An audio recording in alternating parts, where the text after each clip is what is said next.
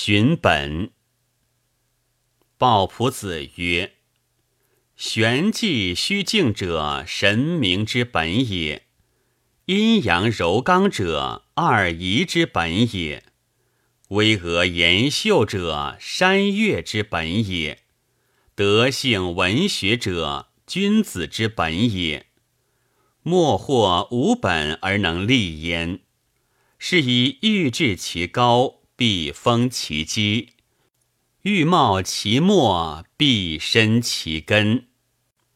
乡党之友不洽，而勤远方之求；历官之称不住，而所不次之险。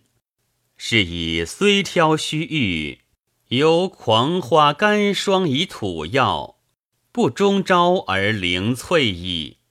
虽窃大宝于不料。卯为臣以复圣，有仙界复腾波以高陵，故免以枯诸于微露矣。圣贤孜孜免之若彼，浅近皎皎呼之如此。